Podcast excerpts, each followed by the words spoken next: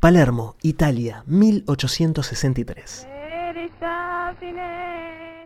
A Giuseppe Rizzotto solo le faltaba el título de la obra. Con su grupo de teatro itinerante llevaba tiempo representando escenas callejeras. El éxito popular los llevó a dar el salto al teatro convencional. Decidieron convertir ese material en una obra en tres actos. Estaba escrita en dialecto palermitano y la acción transcurría en la vicaría, una cárcel local.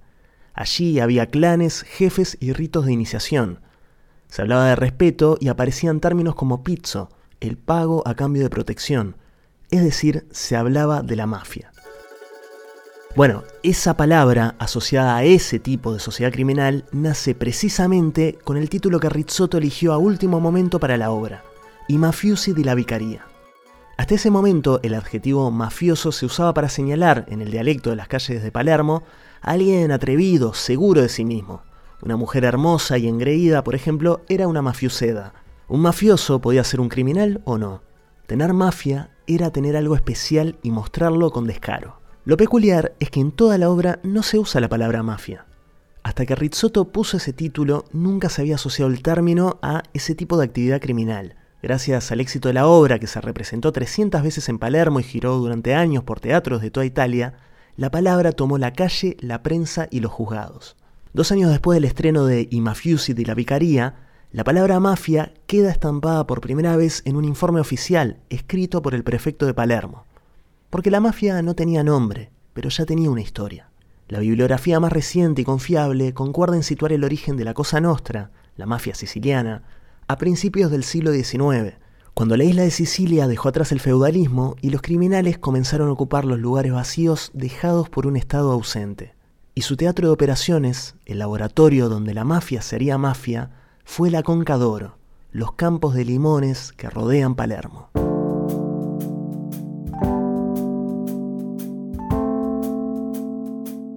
Bienvenidos a Gastropolítica, un podcast sobre, bueno, el nombre lo explica todo, gastropolítica, se entiende, ¿no? Soy Maxi Guerra y les presento el episodio de hoy. La mafia creció en los limoneros.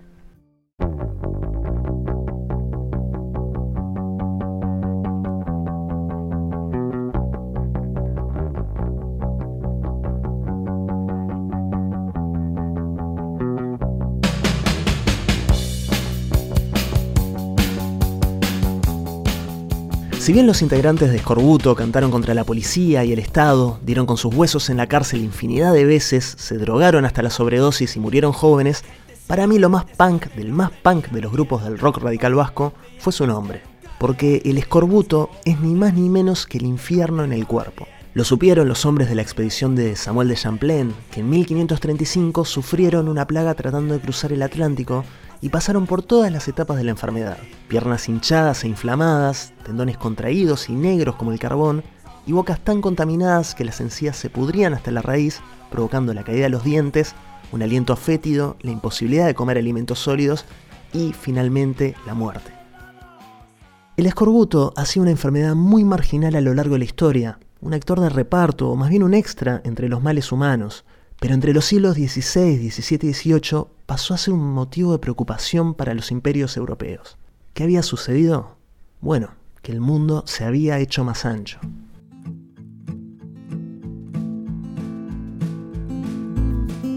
Al comenzar la era de las grandes navegaciones, los viajes a través del globo pasaron a tener una duración sin precedentes. Ahora un barco podía pasar, por ejemplo, 150 días sin tocar un puerto. El escorbuto es una enfermedad carencial, se produce por la falta de ácido ascórbico o vitamina C, necesaria para formar una proteína llamada colágeno.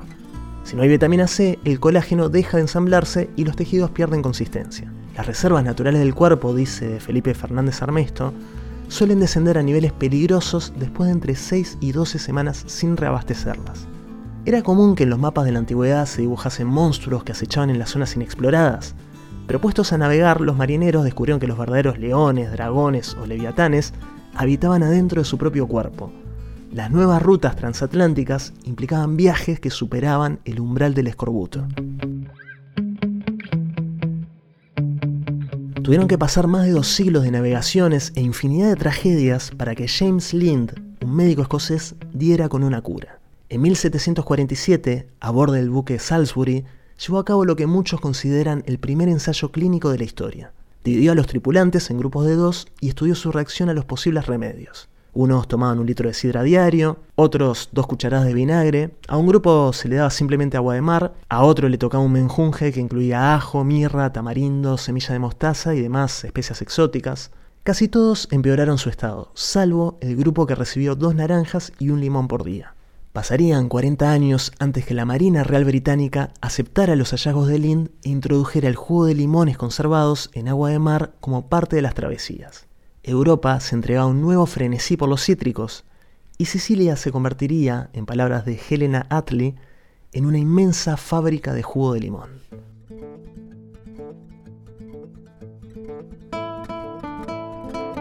Sicilia es la isla más grande del Mediterráneo. Una tierra que alterna costas paradisíacas y pueblitos de ensueño con la violencia de su geografía interior, del calor infernal de sus veranos en las partes más áridas de la isla y de las convulsiones políticas y criminales.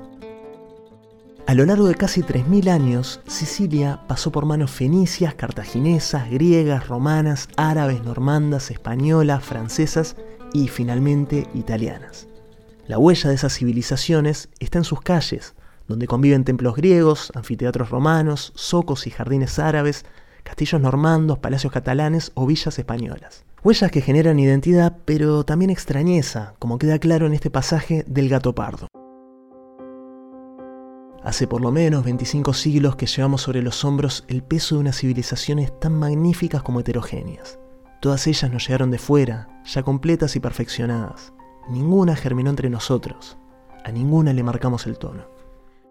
Sepan disculpar el pequeño desvío, pero no puedo evitar hablar de la historia de esta novela.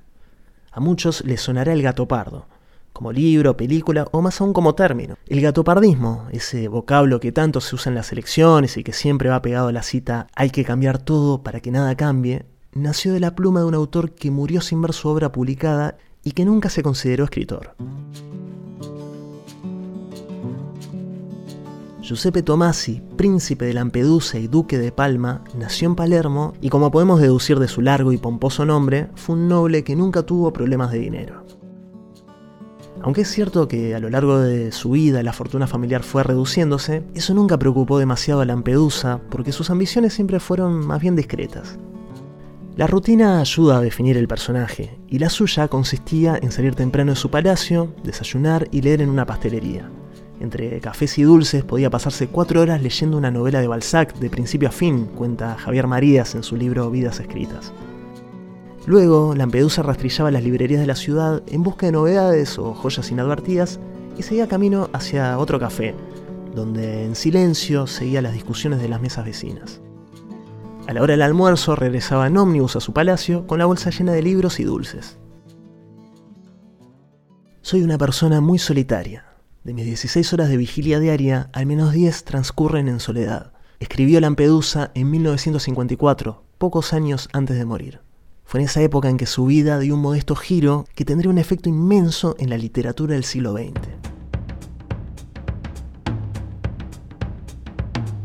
Lampedusa empezó a darle clases de literatura francesa e inglesa a un joven llamado Francesco Orlando. Puso sus años de lecturas y su biblioteca descomunal al servicio de un proyecto bien modesto, clases para una sola persona, tan solo por el placer de darlas. Las preparaba con esmero y terminaría escribiendo alrededor de mil páginas. Esto le dio el impulso para ponerse a escribir, a los 57 años, la novela que siempre tuvo en mente. Una obra en la que mezclaría ficción y realidad en torno al príncipe de Salina, un ilustre y desencantado antepasado de Lampedusa en tiempos del desembarco de Garibaldi y la unificación de Italia. Así, este hombre mayor y adinerado que hablaba seis idiomas y que había leído absolutamente todo lo que había llegado a Palermo, incluso las novelas malas, porque Lampedusa era de la idea de que también hay que saber aburrirse, sacó una novela de la galera y la tituló El gato pardo. El manuscrito sería rechazado por varias editoriales y Lampedusa moriría sin verlo impreso.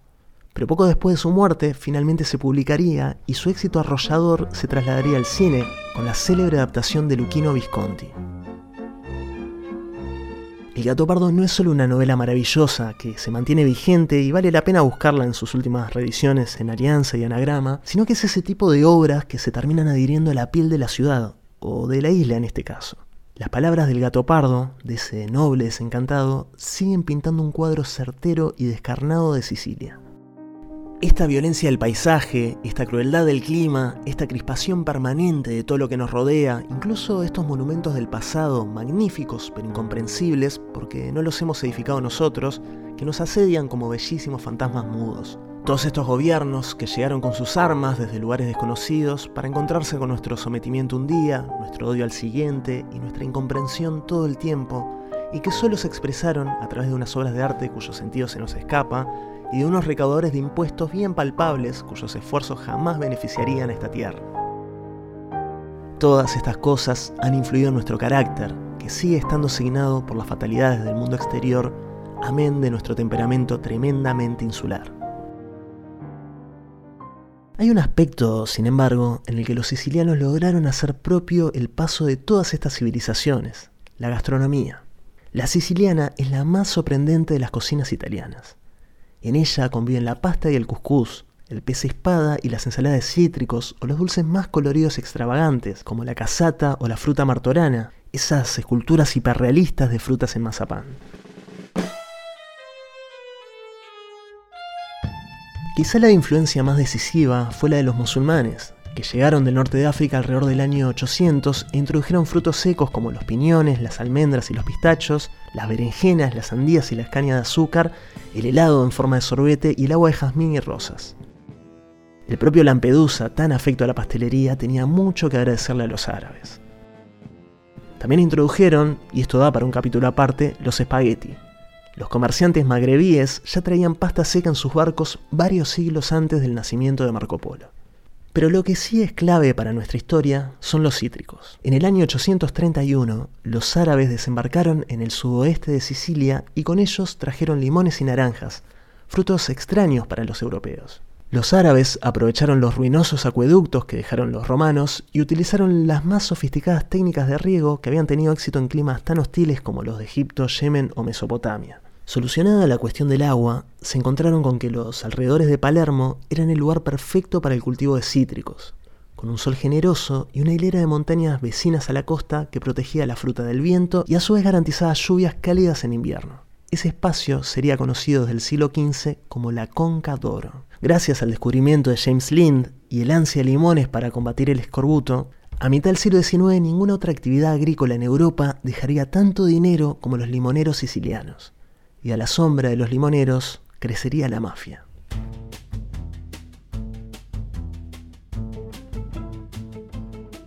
No es fácil contar la historia de la Cosa Nostra, la mafia por antonomasia, la que dio nombre a una actividad que pueden ejercer rusos, chinos, japoneses o representantes de jugadores de fútbol, pero que todos entendemos en una sola palabra. No es fácil de contar básicamente porque la principal característica de sus integrantes es el silencio, lo no nombrado, tengo a mano un libro titulado La mafia se sienta a la mesa. Ha sido muy popular, con un montón de reediciones y hasta dio nombre a una cadena de restaurantes italianos en España que actualmente factura 47 millones de dólares por año. Es un libro que recorre la historia de la mafia siciliana y sus vínculos con la cocina, desde su origen hasta 1986, fecha de publicación del libro. Hay grandes banquetes, recetas y anécdotas culinarias de todo tipo. A primera vista parece un material perfecto para ilustrar este episodio. Pero es un libro que envejeció mal por una simple razón. Lo que se sabía de la Cosa Nostra en 1986 es infinitamente menos de lo que se conoció pocos años después gracias, entre otras cosas, a los testimonios del gran arrepentido de la historia mafiosa, Tommaso Bulletta. Para entender el peso de Bulletta, tenemos que situarnos en la época y el lugar. Son los años 80 y en Palermo se acaba de desatar una guerra mafiosa. No hay exageración en el término. Entre 1981 y 1983 mueren mil personas en las calles de la ciudad.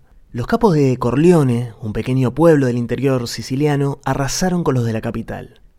En sus crónicas de la mafia, Íñigo Domínguez lo presenta como una suerte de golpe de Estado dentro de la mafia, liderado por Totò Rina, quien ordenó limpiar a sus rivales hasta el vigésimo grado de parentela y desde los seis años.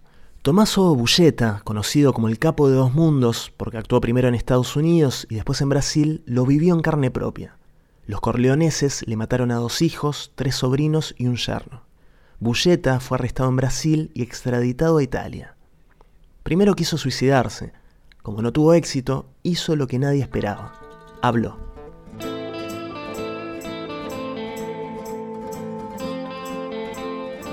El efecto de sus palabras se suele comparar con el de la piedra roseta, aquel bloque de piedra con inscripciones en tres lenguajes que fue clave para descifrar los jeroglíficos egipcios. En este caso, el lenguaje descifrado era el de la mafia. Lo que Bulletta le contó al juez Giovanni Falcone se convertiría en el primer gran mapa de la Cosa Nostra en más de un siglo de existencia. Un mapa que develaba reglas, jerarquías, códigos de conducta y las formas de pensar de un mafioso. El juez Falcone se movería con ese mapa y haría la acción más valiente y espectacular contra la Cosa Nostra, el Maxi Proceso, un juicio contra la mafia como un todo, con 474 imputados y 360 condenas. Falcone pagaría con su vida la de su esposa y sus tres escoltas. El 23 de mayo de 1992, a la altura de Capaci, su auto cruzaría un punto de la autopista en el que Totorrina ordenó que enterraran 500 kilos de explosivos.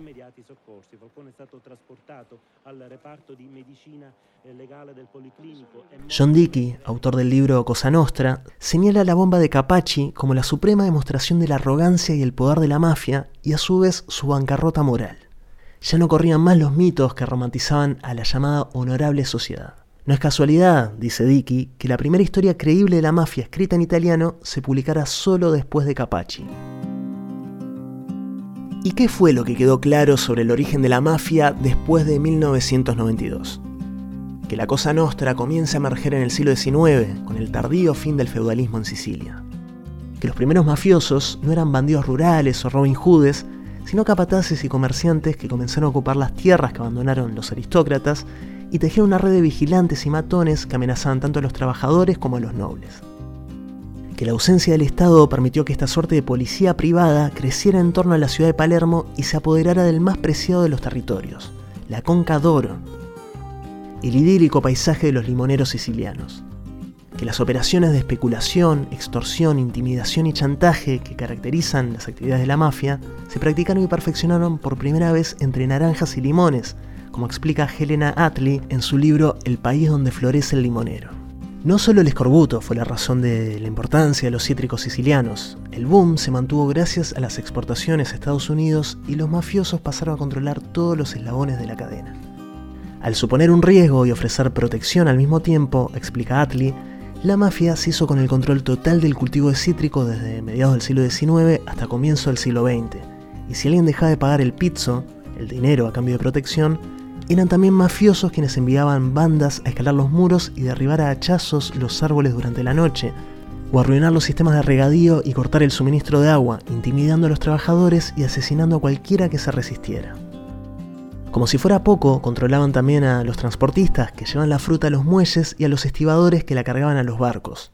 Del otro lado del Atlántico no solo descargaban fruta, los mafiosos empezaron a instalarse en Estados Unidos. Como señala Íñigo Domínguez, en los primeros sucesos mafiosos documentados en Estados Unidos están implicados comerciantes de frutas sicilianos aliados en misteriosos clanes.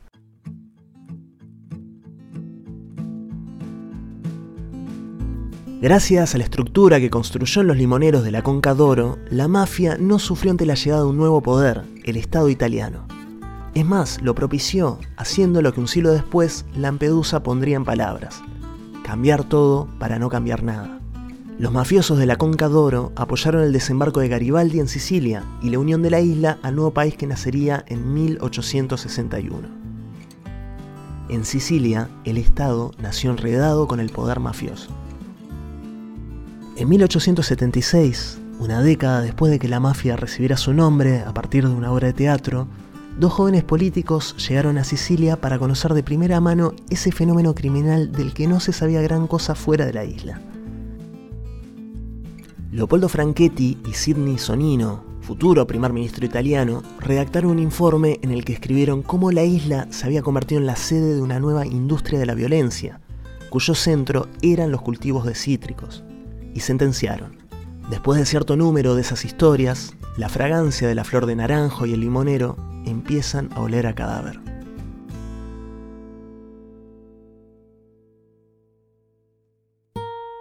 Gastropolítica es una serie de Maxi Guerra para Funga, ecosistema de contenidos.